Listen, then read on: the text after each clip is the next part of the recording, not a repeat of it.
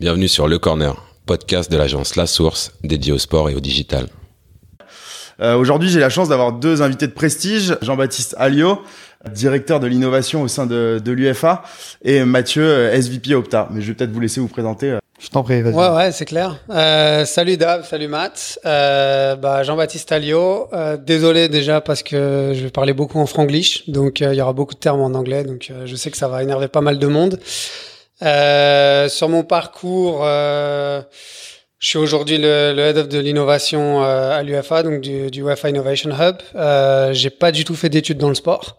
Euh, j'ai fait Sciences Po à Toulouse et je me suis dirigé dans tout ce qui était carrière administrative, enfin action publique. J'ai fait une année de mobilité aux États-Unis, en Australie. J'ai pas mal travaillé dans le milieu politique, dans des lobbies ou des think tanks, donc relations internationales ou euh, après la- l'année d'élection d'Obama, donc Et dans le Parti démocrate. D'avoir, euh, d'aller dans le sport à terme ou pas du tout? Non, pas du tout. Euh, pas du tout. C'était plus euh, analyse de politique économique et politique publique. Euh, et en fait, c'est ce qui m'a amené euh, en fin de, de master à aller à Bruxelles. Et j'ai j'ai travaillé pour un cabinet de conseil où là, j'ai cherché plus dans les industries créatives et le sport, parce que le sport m'intéressait. Euh, mais c'était principalement pour faire des études pour la Commission européenne, par exemple sur euh, l'impact euh, des transferts des joueurs ou euh, la lutte contre les, les fraudes euh, ou gérer un portfolio de clients dans le monde du sport, mais avec l'aspect politique publique et affaires européennes. Ah, C'est hyper intéressant ça, parce que je savais pas que tu étais arrivé dans le sport par un autre aspect du monde sportif et du business Ouais. sportif qui est plus la politique et le lobbying. Ouais, exactement. Alors c'était pas du tout, c'était vraiment plus sur l'aspect régulation et politique publique. Donc là, c'était vraiment sous des mandats Commission européenne et puis euh, l'unité sport qui cherchait un peu à comprendre aussi euh, comment comment fonctionnait le marché des transferts, les trucages de matchs, mais aussi comment euh, fonctionnait aussi euh, bah, le, le monde sportif et comment leurs compétences d'appui au niveau européen pouvaient leur permettre euh, pas d'interférer, mais de de- d'avoir leur mot à dire et de d'essayer de pouvoir réguler ou d'avoir des, des pistes de recommandations sur des politiques publiques dans le monde du sport. Quoi. Donc j'ai fait ça pendant presque deux ans. Puis j'ai pas mal travaillé aussi en, en partenariat avec le cabinet de conseil dans lequel je bossais, euh, avec un think tank qui s'appelle euh, Sport et Citoyenneté, euh, qui était à l'époque, euh, et qui est toujours, je pense, le premier think tank euh, européen dans le monde du sport. Euh, et puis euh, bah, après deux ans, en fait, j'ai intégré euh, l'UFA. Euh, j'ai intégré l'UFA euh, sur ce qui existe aujourd'hui comme le, la UFA Academy, donc c'est tout ce qui était Education and Research. Donc je m'occupais principalement de, de programmes de formation pour des euh, exec, euh, exec education. Et ça, quand on situe, du coup, c'est il y a combien de temps? C'est il y a 5-6 ans, c'est en 2014. Ok. Ouais, 2014, je dirais 2014 jusqu'à fin 2015, plus ou moins. Donc vraiment deux ans où euh, j'ai repris par exemple le MESGO, qui est un master euh, vraiment dédié pour les euh, les présidents ou les secrétaires généraux de fédération. Euh, et à côté de ça, on a aussi, enfin, on a mis en place euh, le MIP, qui est un, pareil, c'est un master, c'est une formation continue, mais c'est un master exécutif pour des anciens joueurs qui veulent se, se, se former, pas pour être coach, mais pour travailler euh, du côté manager, donc euh, off pitch, pas vraiment sur on pitch. Et puis on a mis un, un programme pour les juristes, donc du football law programme. Euh, bref, cinq six euh, programmes aussi de formation pour en fait comment tu comment tu professionnalises le monde du sport. Et à côté de ça, vu que j'avais fait pas mal de recherches et de rapports, j'ai aussi géré tout ce qui était le UFA Research Grant Programme, donc un programme de bourse de recherche. Euh, et puis on a mis en place aussi programme de, de rapports et de, de programmes sur euh, études d'impact économique de l'Euro 2016 en France ou des choses comme ça, quoi. Et sur tous ces programmes que tu cites, vous vous basez sur des programmes existants euh, à l'international, sur des, des best practices qui sont faites déjà dans d'autres, par d'autres fédérations d'autres Ouais, alors on est un peu leader. Enfin, je vais, je vais pas trop vendre l'UFA, mais on est, l'UFA est assez leader. La, la UEFA Academy a plus de 10 ans. Euh, elle a vraiment commencé à former. Alors oui, en benchmark. C'est clair qu'on fait un benchmark. Mais on prend, on va dire que dans le monde du sport, t'as pas beaucoup de formations. Euh, t'as vraiment celles qui sont connues, c'est le FIFA Master ou la ISTS à Lausanne. T'as vite fait la FIMBA à Liverpool. Euh, en France, t'as le CDES, Centre de droit d'économie du sport, qui est hyper reconnu. Alors t'en as de plus en plus des business schools. Mais le sport, il y a 10 ans, c'était pas vraiment euh, les business schools, voilà, elles faisaient plus du market ou euh, du digital ou autre, mais t'avais pas vraiment de master appliqué dans le sport. Donc, euh, ce qu'on a fait, c'est qu'on a vraiment pris ce qui se faisait de mieux sur, sur le marché, mais on l'a fait à notre sauce avec les, les leaders du marché dans certains domaines et on a appliqué la com au sport, euh, la gouvernance du sport. Donc, on a vraiment créé en fait, l'UFA était faire de lance avec des, des partenaires académiques pour créer le contenu aussi, quoi. Donc, on s'est entouré de différentes universités qui étaient leaders dans chacun des thématiques pour mettre ça en place, quoi. Il y a une explication sur le fait que ce soit l'UFA qui ait pris le lead sur ce sujet-là à travers toutes les institutions? Ouais, c'est bah l'UFA, on est bah, une association d'associations, donc on est la Confédération européenne, on représente 55 fédés. Euh, c'est un peu notre rôle en tant que ouais, on est là pour promouvoir, développer donc pro, et protéger le foot. Promote, protect, développe. On organise des compétitions, mais dans tout ce qui est promotion, protéger, développer, bah l'éducation est au cœur du, du métier, donc euh, on, on, le fait dans plein de domaines quoi. C'est là on le fait sur euh, pour pour euh, pour les gens qui sont euh, qui gèrent le business du football au quotidien, que ce soit dans, dans le marketing, dans la com, enfin tous les professionnels, tous les managers dans les fédés, dans les clubs. Et nos collègues qui sont plus dans l'aspect technique le font aussi. Donc tu as toute la UEFA Coaching Convention où on aide les coachs et tout. Donc on vient aussi en appui aux fédérations. Donc on le fait pas tout seul dans notre coin. Souvent les, les, les participants sont eux-mêmes des gens des fédérations. Donc je crois qu'il y a plus de 2000 diplômés euh, maintenant de cours qui a été dispensé par l'UFA. Euh, voilà, avec beaucoup de gens qui venaient des fédérations. Euh, et donc c'est 55 euh, territoires. Je vais pas dire marché, mais c'est 55 fédérations. Donc euh, au final, c'est aussi différentes réalités. Et à chaque fois, on adaptait aussi. Enfin, t'as un curriculum commun, mais on a du présentiel et du online. Ça, ça dépend vraiment des cours. Donc, on a vraiment tailor-made ce, selon les audiences, selon les besoins. Et du coup, on a, on a vraiment un bon portfolio, quoi. Mais ça, j'ai fait ça jusqu'en 2000, ouais, 2015, 2015-2016. Où après, bon, je vais pas refaire toute l'histoire, mais il y avait un peu le FIFA Gate à l'époque. Donc euh, Blatter qui était pas très bien avec ses histoires euh, à la FIFA. Euh, ça a pas trop impacté l'UFA d'un point de vue organisation. Alors nous, ça a été touché juste d'un point de vue personnel avec notre président de l'époque, euh, Michel Platini. Mais sinon, en tant qu'organisation, pour nous, ça a pas trop changé quoi que ce soit. Mais je vais plus dire que moi, je travaillais dans les National Associations, donc on, on représentait nos membres, et euh, j'ai joint l'équipe euh, Relations internationales à, ce, à cette époque-là, qui est en fait une nouvelle unité qui venait de se créer. Et c'était en fait pour gérer les relations avec les confédérations. Donc la Comebol, la CONCACAF, l'OFC, la CAF euh, et l'AFC. Euh, en fait, tu as la FIFA, tu as six confédérations, dont l'UFA. Et en fait, on avait très peu de relations. On avait des relations, mais elles étaient pas... Il y avait un MOU, il y avait un Memorandum of Understanding, mais elles étaient pas très développées. Et du coup, on m'a on m'a proposé de reprendre ça. Enfin, on m'a proposé pendant le que ça se développait de gérer les relations avec les fédérations en dehors de l'Europe et de gérer les nouveaux programmes qui allaient se mettre en place. Euh, et en fait, je faisais ça et en parallèle, je faisais pas mal de notes stratégiques euh, sur la business transformation, sur euh, l'UFA en tant que comment nous, notre industrie est impactée dans le monde de l'entertainment de manière plus générale. En fait, le fait de travailler beaucoup sur la UEFA Academy avec des présidents ou des secrétaires généraux, d'être avec le top management ou dans les relations internationales, euh, on voyait vraiment le shift de l'industrie. Euh, et puis à cette époque-là, je travaillais pas mal aussi avec mon nouveau directeur, donc Andrea Traverso, qui a mis en place tout ce qui est club licensing et fair play financier. Donc on avait accès à un bon pool de data qui nous permet aussi, aussi de mettre, en lumière tout ce qu'on voyait ou tout ce qu'on ressentait quoi sur euh, euh, bah, les TV rights, sur les transferts de joueurs, enfin sur pas mal de choses sur l'industrie. Et du coup, on a mis en place toute euh, pas mal de notes stratégiques à dès 2016 qui m'ont amené au fur et à mesure à mettre en place le Innovation Hub en 2018. Euh, mais ça a pris euh, un peu de temps parce qu'on a mis en place en fait, il y a eu la création de l'Intelligence Center. Euh, bon, c'est un peu pompeux comme nom, mais l'Intelligence Center regroupe la stratégie, la data et l'innovation. Euh, donc avant que l'innovation se formalise, il y avait déjà euh, toute la stratégie donc on a mis en place toute une feuille de route stratégique pour l'UFA qui s'est concrétisée avec une officialisation de la première stratégie officielle. On en avait eu mais qui n'avait jamais été officialisée en 2019. Donc 2019-2024, UFA stratégie, euh, voilà, roadmap. Et là, du coup, après, on a créé l'Innovation Hub comme véhicule pour aider à l'implémentation de la stratégie, quoi. Mais voilà un peu le parcours et d'où je viens, quoi.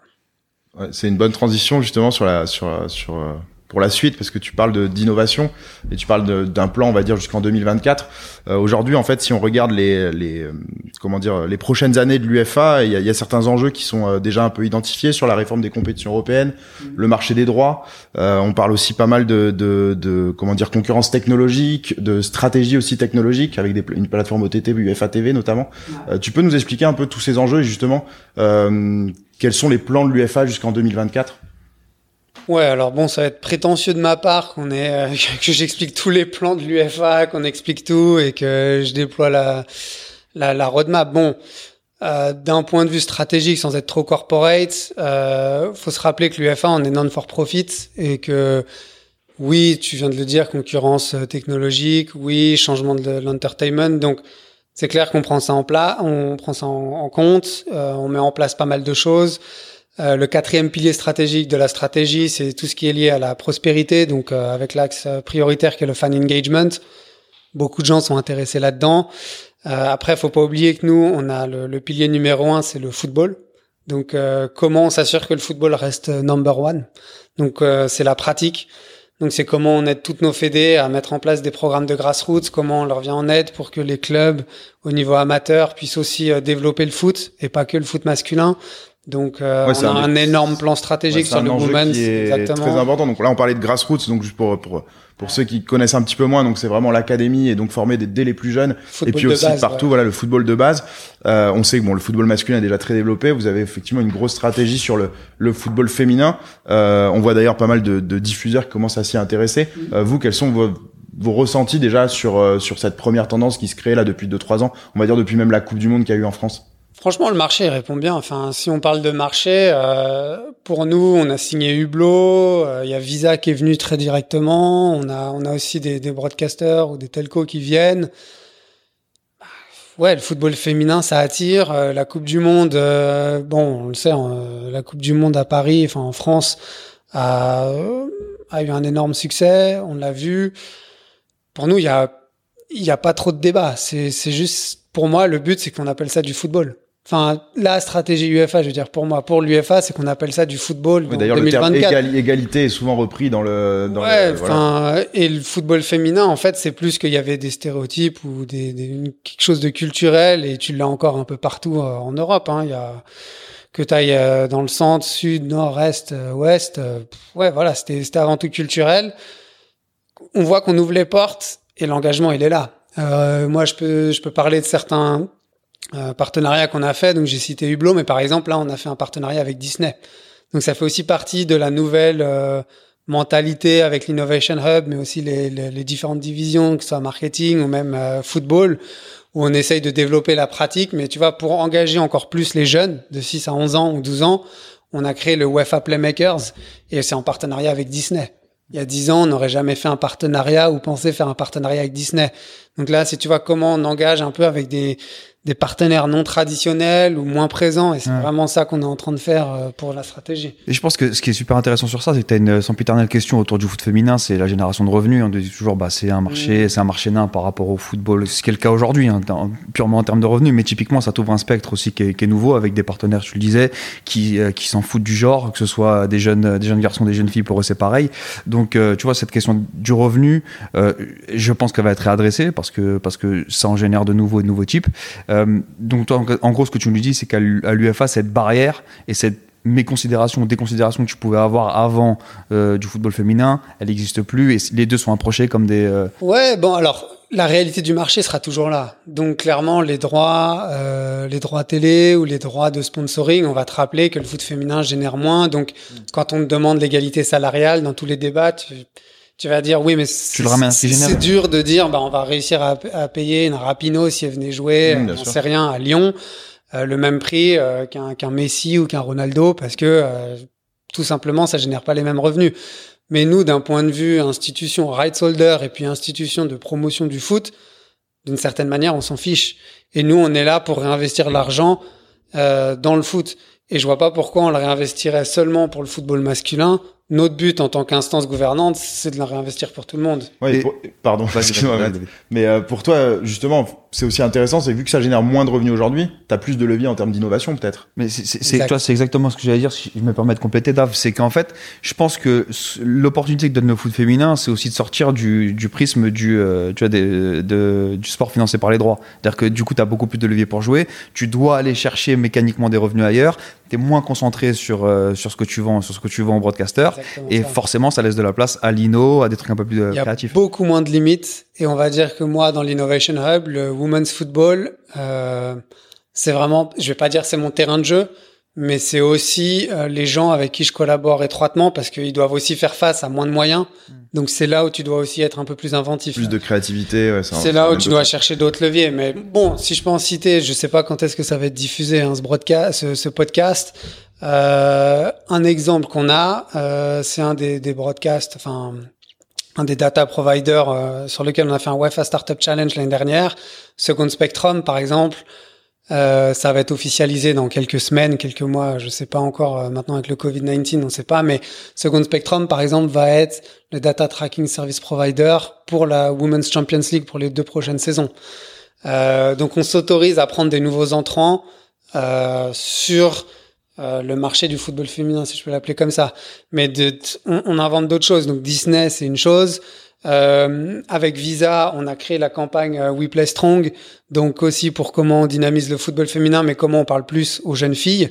Nous, là, enfin moi, l'Innovation Hub, on est en train de mettre en place, en partenariat avec la UEFA Academy, un Innovation Bootcamp. Donc là, c'est vraiment genre 40 personnes sur une semaine. Comment tu mets en place des stratégies d'innovation au sein de boîte en utilisant le sport et l'entertainment comme levier pour cela. Et là, on, le but, c'est euh, how to redefine the, the, fan experience. Et là, on l'applique vraiment sur la women's euh, women's football. Donc l'idée, c'est de se dire que le women's football, à la fin, c'est un autre produit.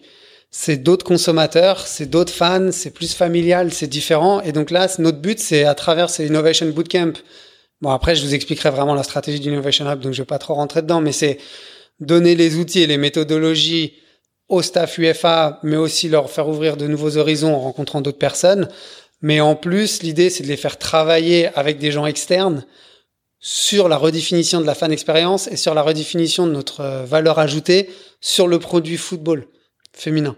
Et ça, ça devient super intéressant parce que, alors oui, tu as les corps fans et tout, mais comment on va chercher un, un, public plus familial, quelle proposition de valeur on peut avoir dans le in-stadium ou le behind screen qui est différent, je, je vais pas dire qu'on va changer euh, la taille des poteaux, je vais pas dire qu'on va ah. mettre 12 filles au lieu de 11, mais voilà, est-ce que ça doit être filmé différemment? Est-ce qu'on doit avoir des plans euh, différents? Est-ce que on peut réfléchir à quand tu es dans le stade, tu, tu sais, as des places plus familiales ou tu as des t'as des activations aussi sponsors qui sont différentes? Enfin, tu as tout t'as tout un produit à repenser et à réimaginer et on part d'une page blanche un peu sur le football féminin et c'est ça qui est génial et tu vois que Enfin, tu vois que tu as un engouement. Donc le problème de l'argent, et puis pour nous en plus, c'est qu'on on est là pour, on est non for profit, on redistribue 80% de nos revenus.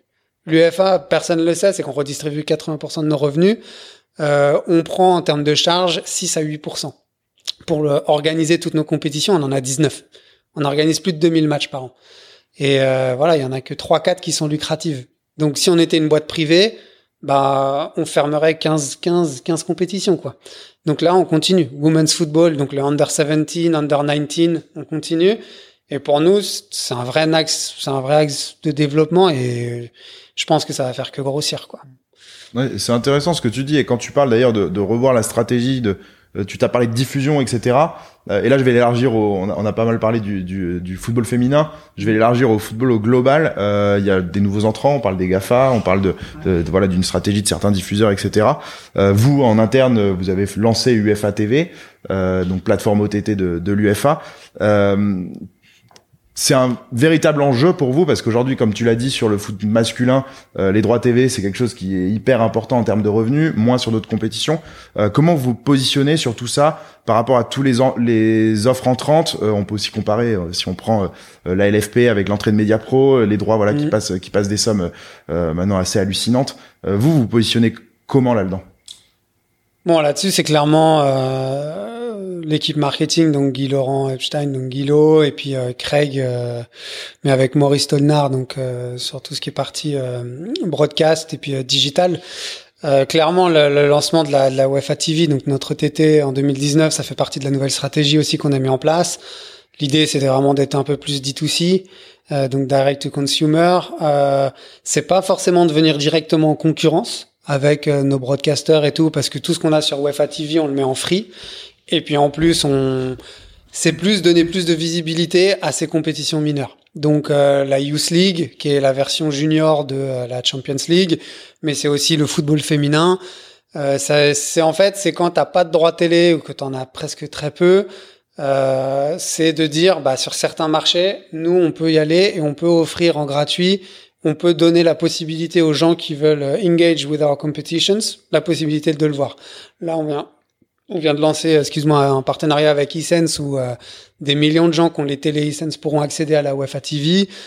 Donc ça fait vraiment partie aussi d'une stratégie plus globale. Euh, ça remet vraiment pas en cause le marché des droits, on va dire télé, parce qu'aujourd'hui, même si c'est le business traditionnel et qu'il est voué à, à, évoluer, tu te rends compte que les vieux broadcasters aussi, enfin, sont liés à évoluer. Les telcos sont toujours là, mais l'entrée BATX, GAFA, ce que tu veux, c'est sûr que ça va rebattre les quatre, les cartes. Pour le moment, ils sont pas arrivés avec des grosses offres, donc à voir. Euh, ça n'a fait que augmenter au cours des dernières années. À voir le nouveau cycle. Là, on est sur 21-24. On va aussi préparer 24-27 pour nous sur tout ce qui est club, euh, mais sur compétition nationale, on travaille aussi à 2022-2028. Clairement, le, le, modèle actuel, il est pas voué à, à s'effondrer demain. Mais ça, je... Mmh. Vas-y, vas-y, je t'explique. Ouais, non, non, mais ouais, c'est pas voué à s'effondrer demain, mais là, on est en train de mettre les bases pour se préparer pour l'avenir. Et si on a besoin de rentrer plus sur une offre, euh, ouais, direct to consumer, mais c'est aussi pour nous, c'est en fait travailler de manière plus intelligente avec les telcos pour aussi mieux comprendre nos fans avec eux. Donc, euh, on travaille aussi en profondeur sur tout ce qui est euh, le back-end, bon, le front-end aussi, mais sur tout ce qui est notre euh, CRM. Euh, donc là, c'est vraiment une grosse équipe qui travaille là-dessus aussi avec tout ce qui est sponsor. Euh, sur comment on connaît, comment on a vraiment des insights et comment on connaît encore mieux nos fans qui engage avec nous, avec nos, nos produits, nos, nos compétitions et comment on, est plus à même de répondre à leurs attentes.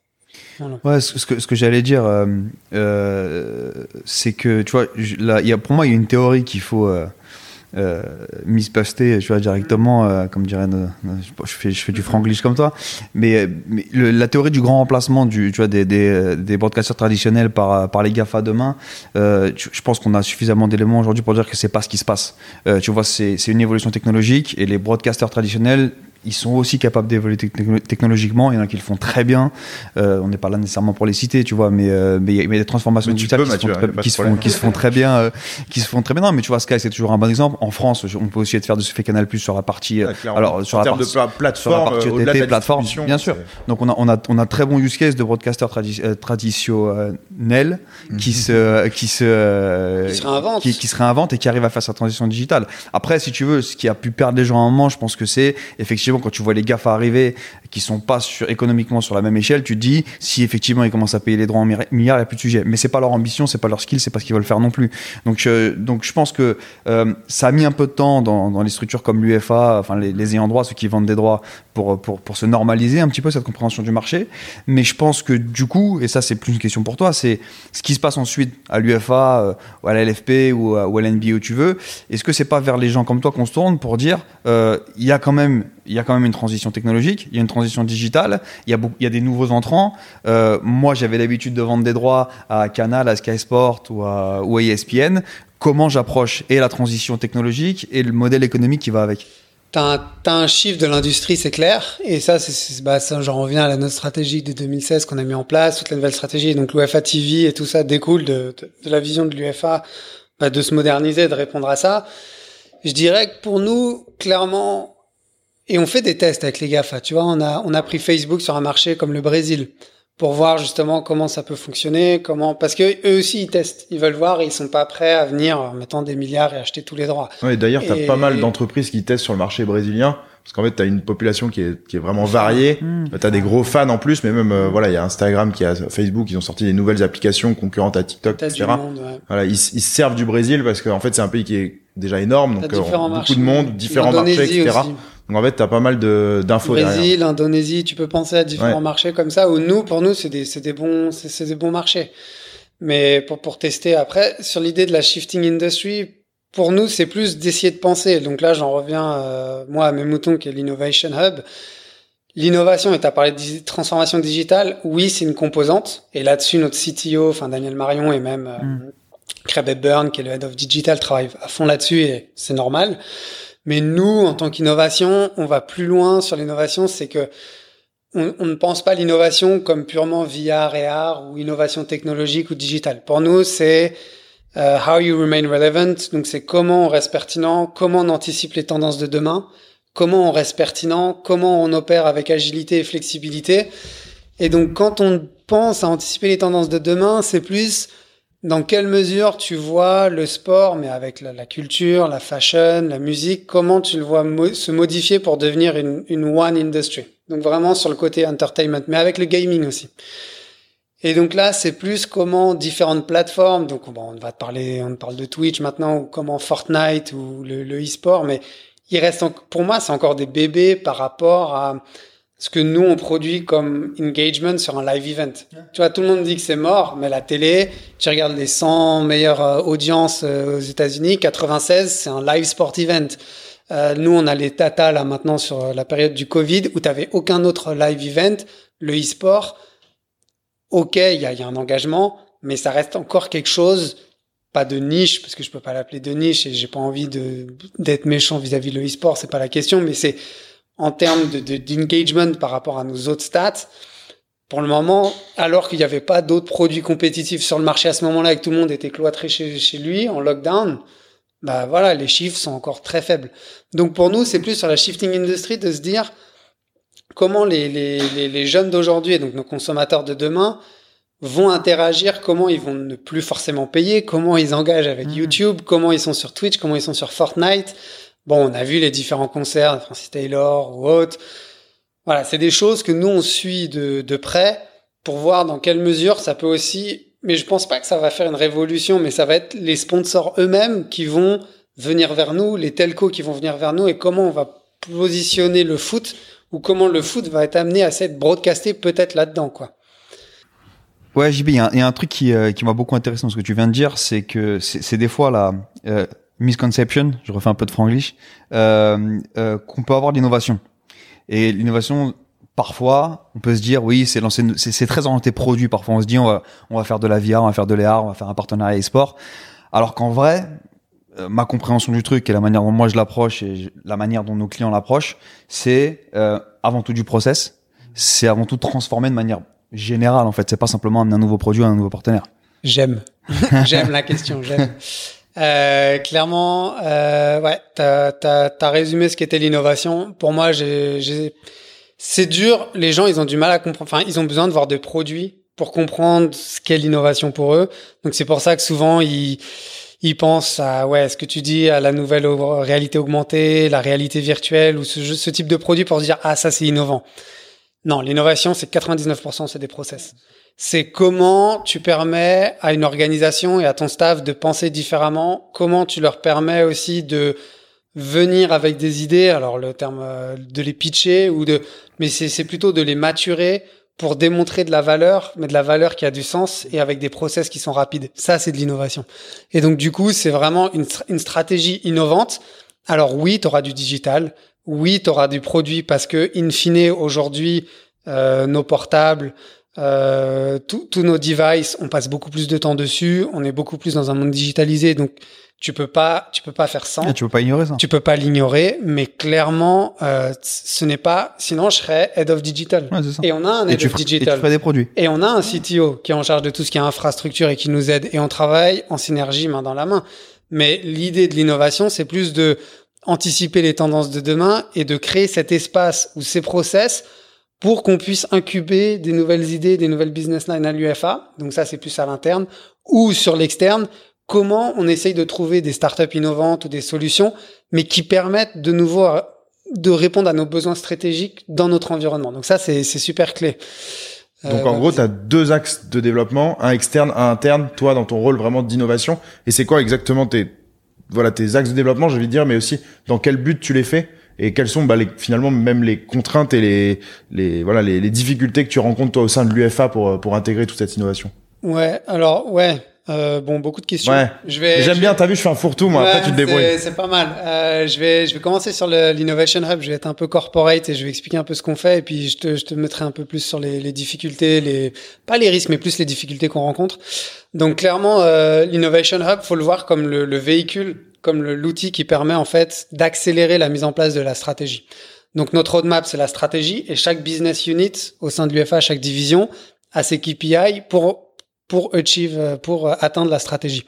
Et donc nous, notre but, c'est on vient en soutien à tout le monde pour la mise en place de ces KPIs. Et en gros, c'est que dans l'Intelligence Center, du coup, comme tu as les gens qui sont aussi en charge de la mise en place opérationnelle de la stratégie, on sait là on est plutôt dans le rouge, dans l'orange ou dans le vert.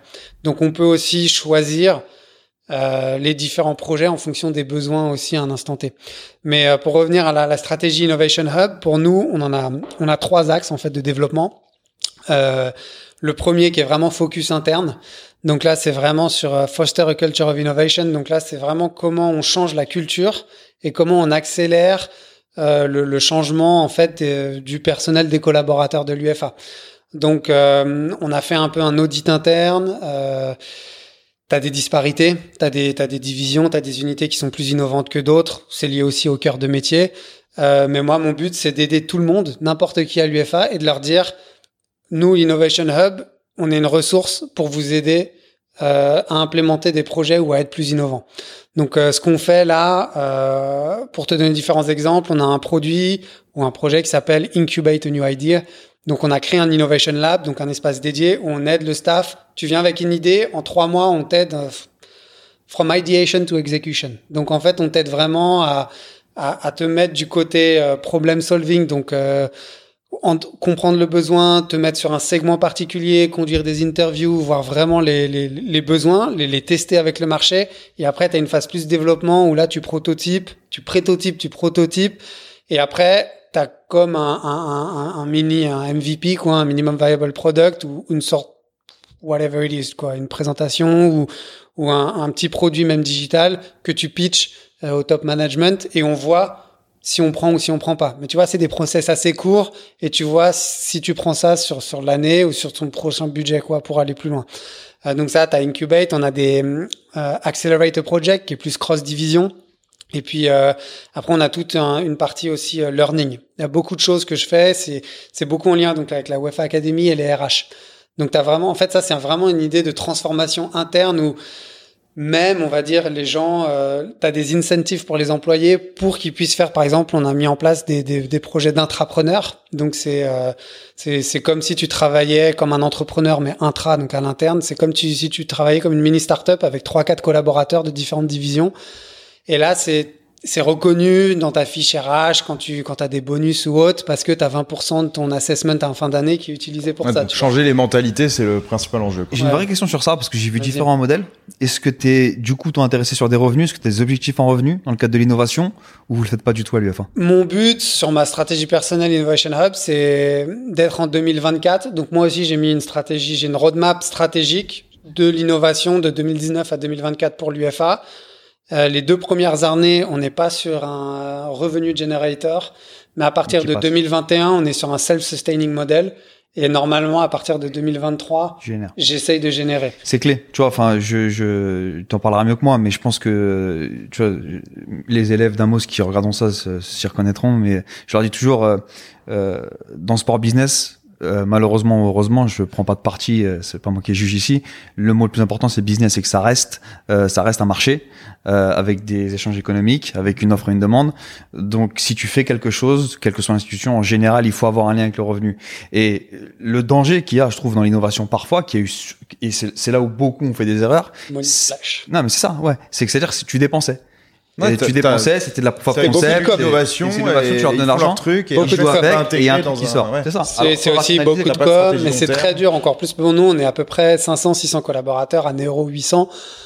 Mais d'une certaine manière, et puis on n'a qu'un seul campus, donc on a peut-être des externes, mais on est tous au même endroit.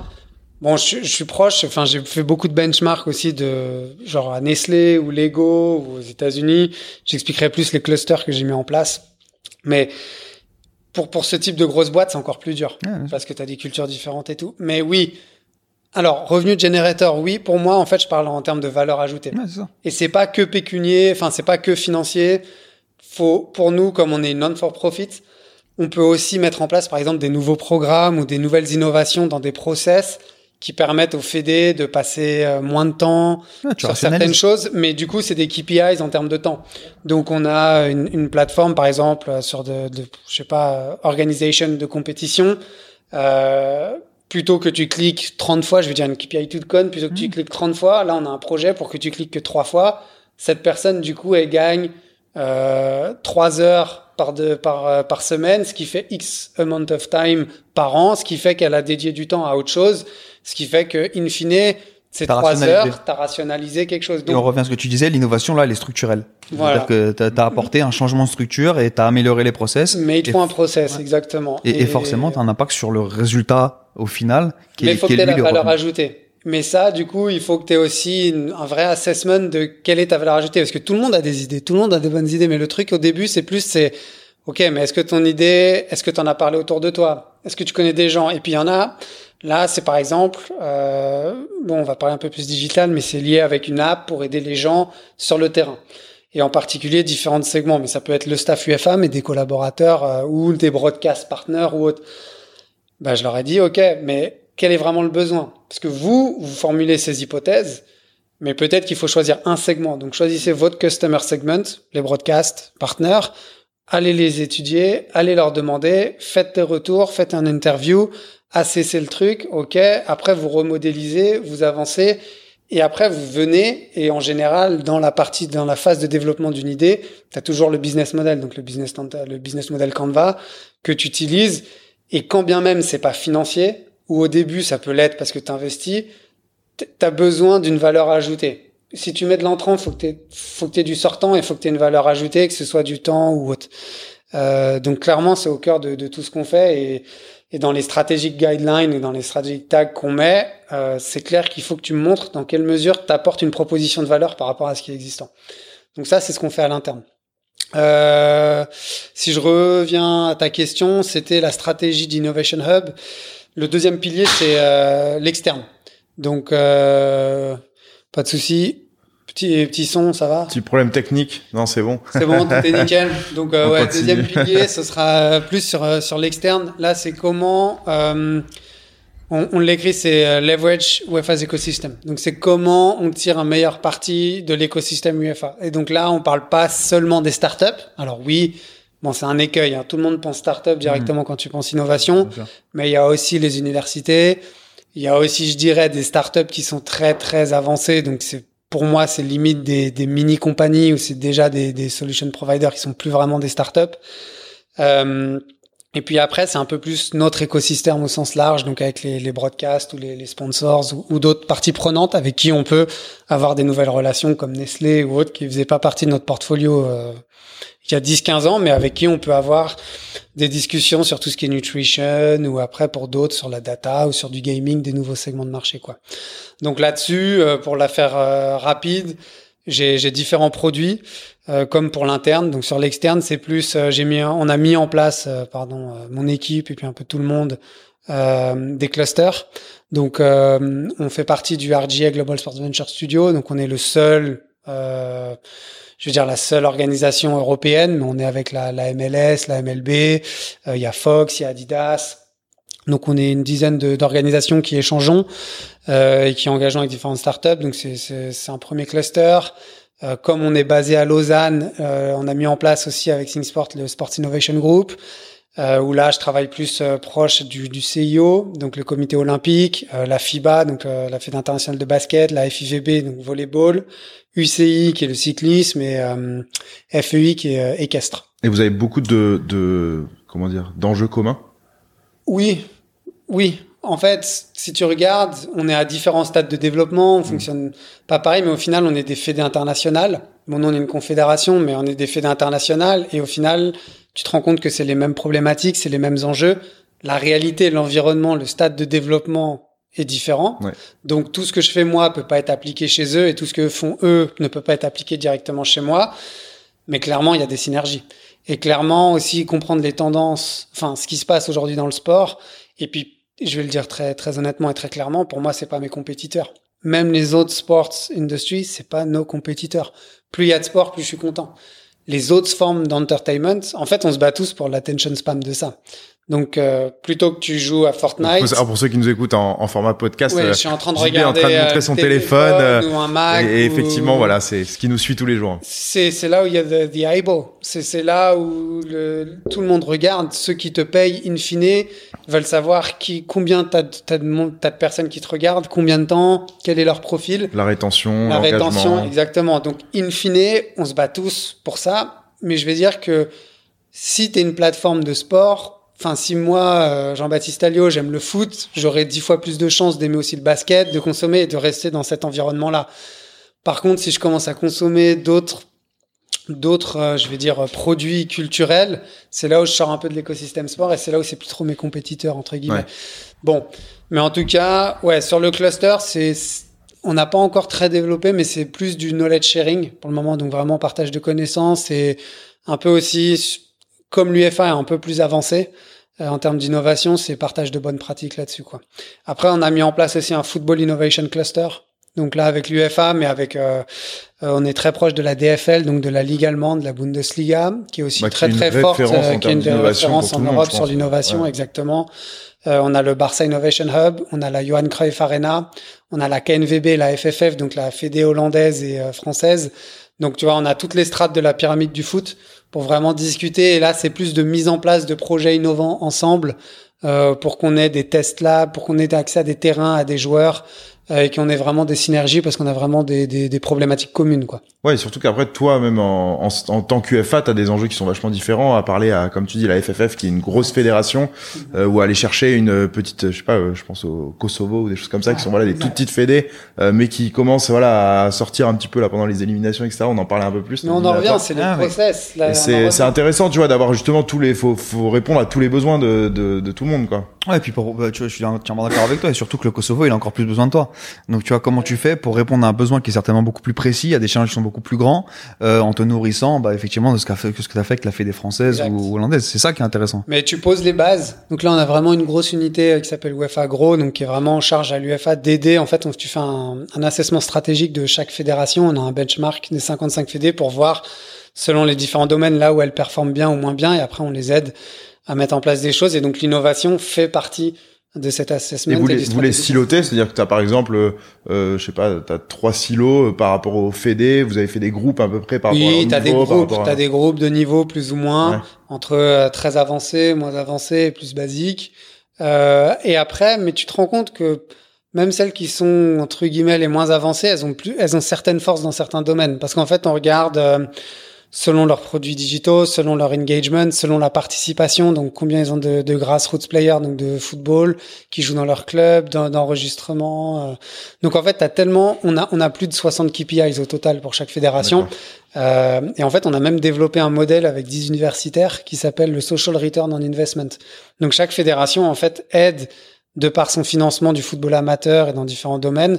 En fait, pour chaque euro que nous, l'UFA investit, la, fédéra la fédération a 6 euros d'investissement de, de politique publique. En fait, que ce soit l'État ou autre. Tu Donc, euh, il y a plein d'inté, enfin, il y a plein de choses comme ça, quoi. Ça, c'est des trucs qui sont clés à rappeler selon moi, parce que on, on a tendance à vraiment dissocier l'amateur du, euh, du, du professionnel ou du côté une business. Tu vois, je reviens à ce que je disais tout à l'heure. L'amateur euh, et le côté euh, grassroots, comme on, comme on le disait tout à l'heure, il, il est, il est nourri par le côté business. Et pour moi, cette scission qu'on qu'on veut imposer dans, dans les footballs, elle n'existe pas. C'est que plus effectivement l'industrie prospère, plus il y a de bonnes idées, plus tu peux redistribuer. Et quand tu redistribues, ça revient nourrir après ton. euh, c'est un, un cercle vertueux. Faut que les gens comprennent en, faut qu'ils pensent en écosystème aujourd'hui. Donc, euh, même, tu vois, sur le, le- sur, l'idée d'un breakaway des top 32 clubs ou top 24 clubs, j'ai envie de dire, très bien.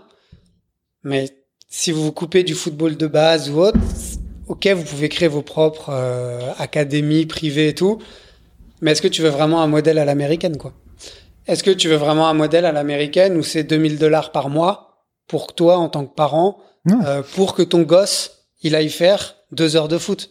Là aujourd'hui en France, je sais pas combien c'est, mais c'est peut-être 50 ou 100 balles l'année. Est-ce que tu veux payer 2000 balles euh, l'année parce que tu seras à la PSG Academy et tout?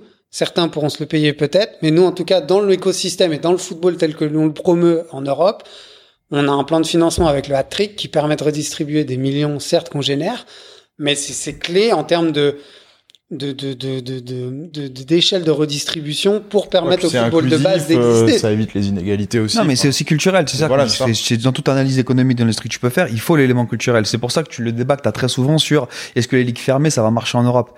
Euh, économiquement, ça peut marcher partout. C'est un modèle qui est vertueux, c'est viable, effectivement. C'est, tu comprends pourquoi les gens le font.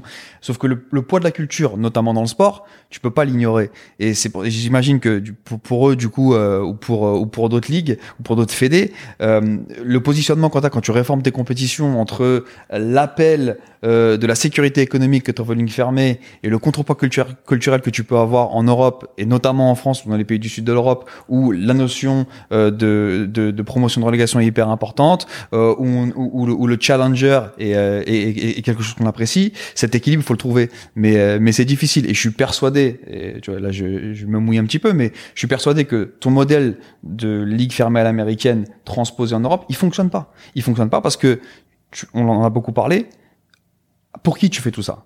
C'est pour les fans. C'est pour les gens qui vont, qui sont aussi tes clients, qui vont consommer ton produit. tu deviens trop exclusif derrière. Il faut que tu continues à leur parler. bien sûr. Et aux États-Unis, ça marche parce qu'ils sont éduqués comme ça, parce qu'ils sont, ils sont construit comme ça d'un point de vue industriel. Nous, tu peux pas nous parler comme ça en tant que, en tant que mhm. fan de sport. Et, euh, et mais du coup, c'est vraiment notre rôle de gérer cet écosystème. Alors, c'est le truc vraiment à l'anglaise de dire c'est un win-win. Mais pour nous, c'est vraiment de se dire faut que toute l'industrie soit gagnante-gagnante. Et au final, tu vois, les gros clubs, je vais pas dire qu'ils sont perdants. Regarde depuis euh, plusieurs années. Alors oui, ils pourraient être encore plus peut-être avares, ou certaines organisations pourraient gagner encore plus. Mais au final, ils vont le faire parce qu'ils mettent tous en place leur stratégie de développement et tout. Et, et, ces gros, ces gros clubs sont déjà, ils sont déjà une force, c'est déjà une force de frappe en dehors de l'Europe et tout ça. Donc, in fine, oui, ils vont grossir, mais il faut, il faut penser écosystème. Et nous, en tant qu'UFA, qui sommes au cœur de tout ça, c'est comment tu penses aussi football, justement football de base au, au cœur. Et, et c'est le but. Et d'ailleurs, euh, bah, ça me fait une petite transition pour revenir sur ce que je disais sur la stratégie du Innovation Hub. Euh, bon, on a différents produits. J'ai parlé des clusters. Euh, on en a d'autres. On a créé le UEFA Startup Challenge, euh, qui est comment en fait on a fait une mini compétition pour que l'UFA euh, fasse des partenariats, des collaborations avec différentes startups. On en a, on en a pris sept. On a signé cinq, six contrats maintenant, même post proof of concept, donc après trois, quatre mois. Euh, donc c'était euh, plutôt euh, réussi. On a même switché directement, on a basculé sur un Open Innovation Scheme, donc qui nous permet maintenant en fait l'Open Innovation, l'Open Innovation Scheme, c'est que sur une ongoing basis, donc de manière indéterminée, enfin à n'importe quel moment de l'année, on peut décider de faire un partenariat avec une startup.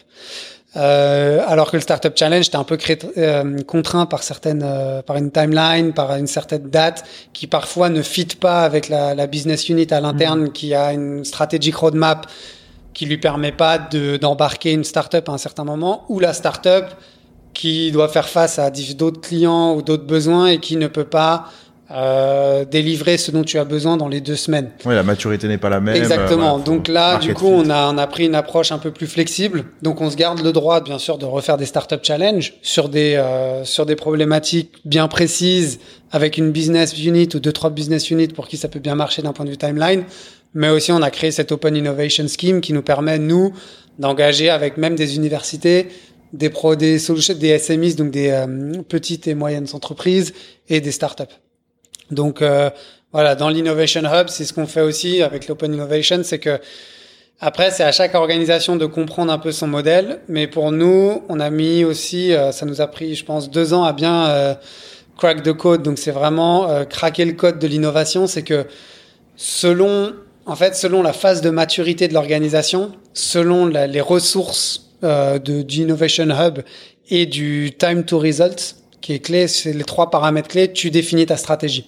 Et pour nous, du coup, euh, on a vraiment compris aussi quelles étaient les limites euh, de, par exemple, travailler avec des startups qui étaient trop jeunes ou quelles sont les limites aussi de pousser certains projets en interne. C'est quoi les limites qui marchent pas? Ouais, donc les difficultés que tu as en fait. Tu n'as pas oublié ta question sur les limites. Non, ouais, les difficultés. Il, veut, il, veut, dis croustillant, je dis croustillant. Non, mais c'est intéressant de savoir parce que c'est vrai que bah, nous, nous-mêmes, tu vois, on bosse qu'avec des startups, etc. Et donc, euh, euh, qui ont différents euh, niveaux, tu vois, en termes de revenus, en termes déjà de clients, etc. Ils sont implémentés sur différents territoires. Et c'est vrai que c'est intéressant de savoir quelles sont justement les limites en termes de, de- d'organisation que tu, toi, tu rencontres. Bon, alors nous déjà, si je parle juste start-up, c'est que déjà on est perçu UFA, que ce soit des start-up européennes ou américaines ou asiatiques. Ils pensent UFA, ils pensent qu'ils ont accès à tout le monde.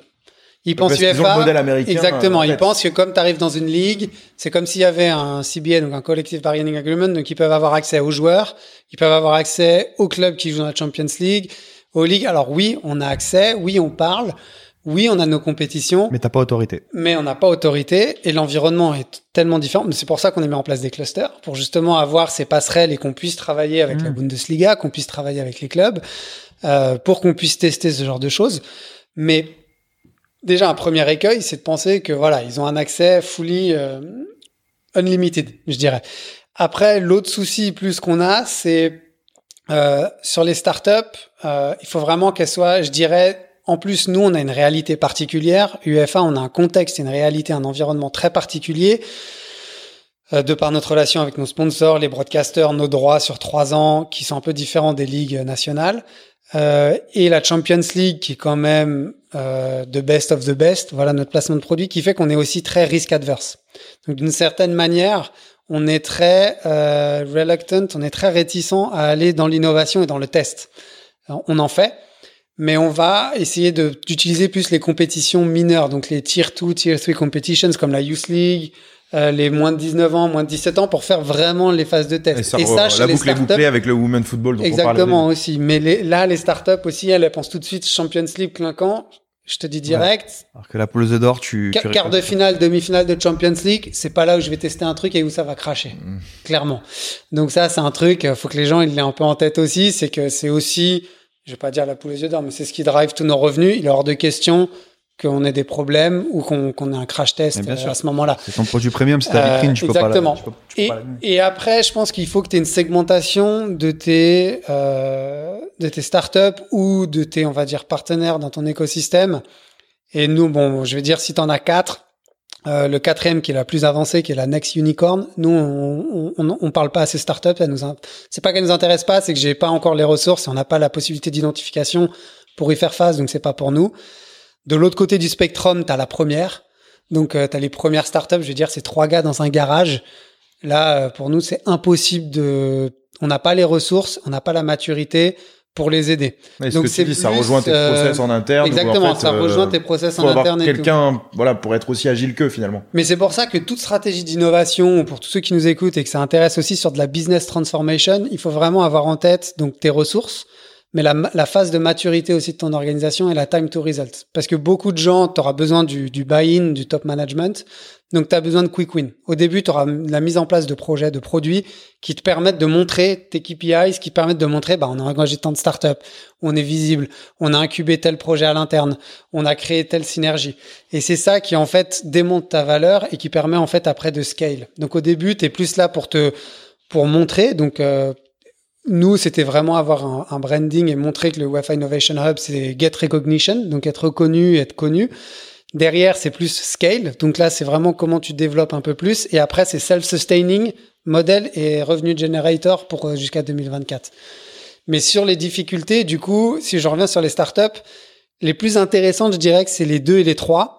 Les trois, c'est celles qui sont vraiment advanced stage et c'est vraiment celles-là qui nous intéressent. C'est celles qui ont vraiment fait déjà des tests, qui ont déjà un produit qui marche, qui fonctionne ailleurs et qui pour nous ont déjà des SDK ou des API. Donc euh, tu pourras expliquer peut-être euh, tous ces termes. Ouais, des kits de développement qu'on peut voilà plugger déjà sur une application, un, un site pour, web pour existant. Nous, exactement. Pour nous, c'est c'est juste qu'on utilise des solutions qui sont existantes, qu'on plug in dans notre écosystème, sur notre infrastructure et qui fonctionnent. Et là, on rigole parce qu'avec JB, on a déjà eu des, des, sujets communs par le passé euh, ouais. sur tout ça. C'est pour ça. Donc, euh, pour nous, c'est vraiment clé de, de voir comment ces startups peuvent démontrer une valeur ajoutée très rapidement.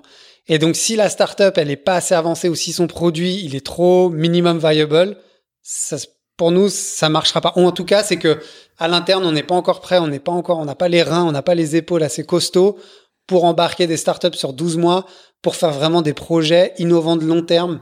Mais c'est plus Là, on est plus sur de on va dire de l'innovation incrémentale où le produit existant, le business model est existant et on fait de l'innovation, on crée de la valeur là-dessus. Mais on n'a pas encore le, on est en train de mettre ça en place sur soit des nouveaux produits, soit des nouveaux business models. Mais ça, ça requiert, et tu vois, ça fait euh, deux ans qu'on a lancé l'Innovation Hub, maintenant, enfin 18 mois, c'est en train d'arriver. Mais du coup, pour les difficultés, c'est vraiment de sourcer les startups qui ont ces produits qui nous permettent de driver de la value et qui permettent une intégration assez rapide pour les business units et qui s'intègrent très rapidement avec la, la roadmap stratégique de chaque business unit. T'as déjà eu de grosses surprises? Dans le sens, euh, tu as, catégorisé une startup en deux ou en trois, tu t'es dit parce que c'est là qu'elle est vraiment, son produit, le potentiel c'est celui-là, alors qu'en fait non. Et, pas encore. pas encore? Pas encore. D'accord. T'en as vu ailleurs? Oui, encore oui. Euh, mais c'est plus en positif. Bon, alors oui, on a aussi en négatif. Tu as aussi des startups qui te promettent mon et merveille, et puis tu fais une proof of concept, et en un mois, tu as compris que ça allait pas marcher. Mais là, du coup, on a, t'as, t'as, le, t'as le contrat, t'as tout, donc tu, de toute façon, on fonctionne très sur proof of concept sur un mois, trois mois, six mois selon le, produit. Et du coup, pour nous, c'est facile de, mettre un terme à la proof of concept ou de voir que de toute façon la technologie fonctionne pas et donc euh, de pivoter ou de shifter très rapidement. Ouais, donc en fait, je te, je te, je te posais cette question-là, euh, potentiellement des, des crashs que tu as pu avoir, etc. Parce que ce qui est réel dans, dans l'univers de la startup, c'est le volume. Tu as, beaucoup de startups, tu as des gens, enfin, comme tu dis, tu as des, trois mecs dans un garage.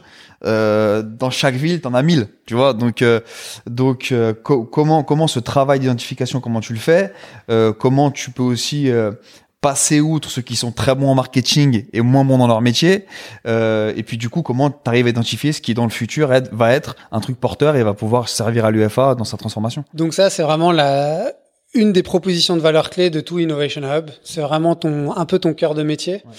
Euh, je dirais que pour nous euh, clairement, tout le monde à l'UFA se fait pitcher. On a, on reçoit, enfin nous de l'Open Innovation Scheme, on a, on a beaucoup de demandes et même dans le digital, même euh, football, même les NA. C'est quoi en termes de volume à peu près pour que les gens se rendent compte euh Je peux pas trop dire, mais tu peux avoir euh, clairement. Bon, après, on a des gens qui filtrent aussi pour nous, tout ça, mais par mois, tu peux facilement avoir 50, 60, 70 personnes qui viennent te dire ah telle telle telle nouvelle techno, telle nouvelle solution. Tu prends une heure avec chacun d'eux pour comprendre leur business. Donc clairement c'est dur et c'est surtout que ces gens-là, de nouveau, ils ont une mauvaise compréhension de ce qu'est l'UFA, de ce qu'est le sport écosystème en Europe, de comment fonctionne la pyramide du football et ils pensent que tu es décideur de tout ou ils pensent que s'ils se plug, ils ont accès à des joueurs. Or les, les rights et les assets qu'on a, ils sont différents. Et du coup, c'est tout cette, ce misunderstanding. Donc, pour revenir à ta question sur comment, enfin, comment on filtre, pour moi, maintenant, c'est clair sur la, je reviens sur la grille. On se concentre vraiment sur le, sur le segment 3, qui est vraiment celles qui sont advanced stage, et pas trop sur le segment 2, qui sont entre trois gars dans le garage, et vraiment une advanced stage qui a déjà pas mal de clients et qui, qui run. Donc, on évite quand même les startups qui sont trop MVP ou qui ont un peu dépassé ce stade de MVP, qui commencent déjà à avoir leurs clients parce que on a on a aussi eu pas mal de, de difficultés. On va dire que en fait c'est plus que nous en interne on n'est pas prêt et parce que les startups sont en mode euh, survie survie 24 heures sur 24 et nous on est vraiment je vais pas dire un paquebot mais on a une organisation qui a un temps long et on prend pas des décisions euh, dans les deux heures ou dans la journée. Donc clairement le, le fit il, il fonctionne pas trop. Donc clairement le rôle du Innovation Hub c'est d'identifier quelles sont les bonnes startups pour quelle division, pour quelle unité, et c'est surtout de voir le strategic fit. Donc j'en reviens à la, à la stratégie et la, la vision holistique. Le plus important, c'est que le UEFA Innovation Hub, il est pas là pour se substituer aux business units. En fait, il est, il, il, sert de mission support aux business units pour les aider à être plus innovants et pour les aider à identifier des solutions qui peuvent les aider à répondre à leurs besoins business. Voilà. C'est hyper transverse en fait. Exactement. Et, et, bon, là, je parlais de, des besoins marketing, mais on a des besoins opération, on a des besoins NA, euh, même dans l'éducation, dans l'e-learning, quelles sortes de solutions peuvent nous aider? Euh, Pour les coachs, euh, quelles sortes de solutions peuvent les aider? Dans le médical, c'est la même chose. Donc, et dans l'opération, comment tu délivres un nouveau event? Bon, après, là, on parle beaucoup du, du remote production et tout.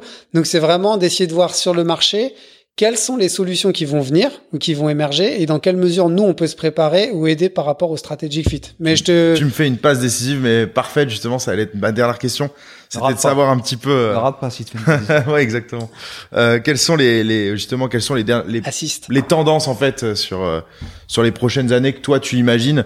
Euh, bon comme on a parlé de la crise sanitaire évidemment ça ça a probablement un impact aussi sur l'innovation En termes de tendance, je me garderais bien d'avoir euh, ma boule de cristal. Enfin, j'ai un peu du mal aussi. Enfin, oui, il y a certaines tendances. Oui, tu vois, bah, c'est ce que je disais au début, le l'entertainment industry avec une sorte de merging, donc de T'as une agglomération de, de différents produits, du sport qui vient se combiner avec euh, la fashion, la culture, et c'est là que la proposition de valeur ajoutée euh, du sport va émerger aussi. C'est c'est que le sport n'est plus dans sa propre verticale, c'est plus le broadcast à la papa euh, d'il y a 60 ans ou sur une télé où t'as rien d'autre. C'est aussi comment le sport s'ouvre à d'autres écosystèmes. Donc le sport, comment il va aider euh, j'ai j'ai pas parlé de ça, euh, je te fais un aparté en deux secondes, mais on fera un deuxième euh, épisode pour toi Ouais, si si Lucas. tu veux, t'aimes bien t'aimes bien t'as plein de trucs à raconter Là, la troisième verticale, c'est euh, ça s'appelle Curate. Donc, on a Cultivate, Connect et Curate. Et Curate, c'est vraiment sur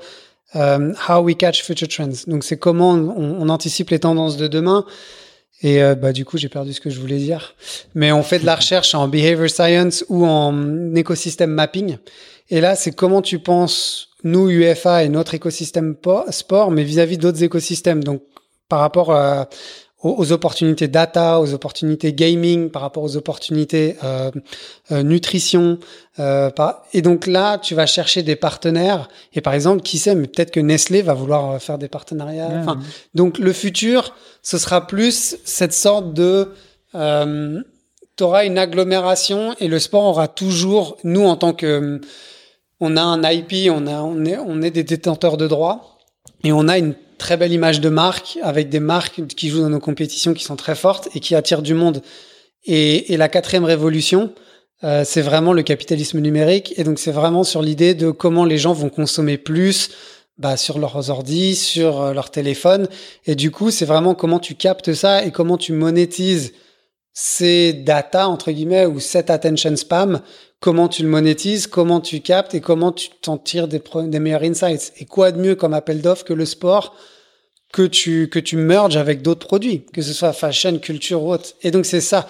Par contre, pour nous, le futur, c'est comment nous, on se prépare à ça en tant qu'organisation. Et là, on est, je vais pas dire qu'on est loin, mais dans notre phase d'assessment, voilà, l'infrastructure, on est en train de la mettre en place.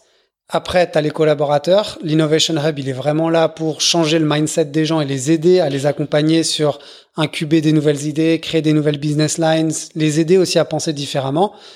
Si tu as ça, d'ici 3-4 ans, bah, on sera dans une meilleure position pour dire ah bah il y a une nouvelle euh, crise différente peut-être du Covid-19, mais on est capable de shifter, on est capable de se redéfinir, on est capable de lancer la UEFA TV, un nouveau produit, quelque chose de nouveau quoi. C'est plus ça comme je le vois. Ce que j'allais dire très rapidement avant de te laisser conclure, euh, Dave, c'est que c'est euh, une belle illustration de ce que vient de dire euh, JB. C'est, euh, euh, je pense que c'est trop tôt. Hein. Forcément, la crise sanitaire, on a tous envie d'en parler. Euh, On fait tous des projections, nous les premiers, etc. euh, chez Stats Perform pour savoir où on va.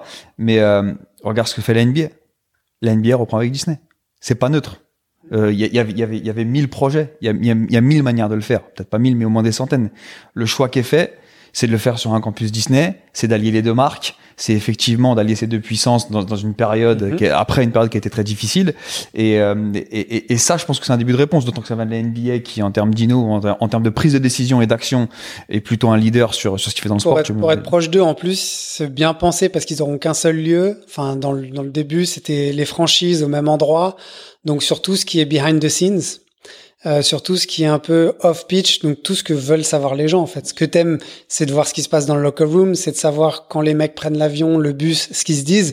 Donc tout ce qui est un peu, bah tu vois The Last Dance avec ses images d'archives et tout, tout ce que les gens adorent et ce qui va générer aussi de, de la vue et ce qui va attirer les gens, c'est un peu ce côté croustillant de ce que t'as pas accès, ce qui est le behind the scenes. tu vas avoir en GV Et là, 2021 ils vont sur être très euh, forts. Si la NBA est active avec Disney, et j'ai vu différents projets sur la table chez eux, comment, mais pas que la NBA, les différentes ligues américaines pensaient au, au reboot, donc au restart chez eux. Mais un seul campus, c'était aussi avoir des joueurs de différentes franchises, tu les vois comment ils vont aller s'entraîner, tu fais une plutôt que d'avoir moi sur un podcast, t'as LeBron James, mon pote. Et tu le diffuses storytelling et tu le diffuses. C'est notre objectif, mais pour le numéro 100. Ouais, écoute. J'espère que, que, vous y arriverez à la source, les gars. Mais... Et janvier 2021 sur Disney Plus, t'as effectivement euh, le behind the scenes, tout ce qui s'est passé euh, dans le projet Reboot et la boucle est bouclée. Et puis t'as ton NBA Pass où ils peuvent aussi te mettre tout le contenu sur euh, derrière une fois. Et puis surtout, je pense que ce sera un contenu Peut-être qu'au début pour les broadcasters, machin, mais après c'est à eux. Donc c'est toutes les images d'archives. Nous on fait un gros travail aussi en termes d'archives. Comment tu, tu, tu engages avec des, des parce que bah regarde de nouveau, The Last Dance, c'est c'est des archives, mais ça ça vaut de l'or. Regarde les, les audiences. Donc euh, ouais, le futur, j'ai un peu du mal à avoir la boule de cristal. Le seul truc, c'est que ce sera de plus en plus instable. Euh, faudra être de plus en plus à même d'être capable de se transformer plus rapidement. Donc, faut mettre en place l'infrastructure et le mindset chez les gens pour être à même de shifter rapidement dans une industrie qui bouge. Voilà, c'est une belle phrase de fin, je crois. En tout cas, merci beaucoup parce que je crois qu'on aurait pu rester encore euh, quelques heures à parler euh, ah, de tous ces sujets. Le café est pas mal. je un petit café ricoré, Mais euh, si je peux le dire, clairement, ouais, pas mal. plein de sujets, plein de sujets à aborder. c'est dur en, en, une heure. Et on, se, on se rend compte même qu'on a dépassé un petit peu. C'est dur en une heure d'aborder tous ces sujets tellement il y a, ah, il y a de choses à dire. Mais en tout cas, merci JB, merci d'être venu et d'avoir euh, consacré du temps pour euh, pour discuter, et échanger avec pour nous. Merci et merci euh, Mathieu, toujours pertinent dans tes dans tes remarques. c'est un plaisir. Un plaisir d'être ton consultant de manière occasionnelle sur ce podcast. Bon ben, on se revoit vite alors. Salut. Merci.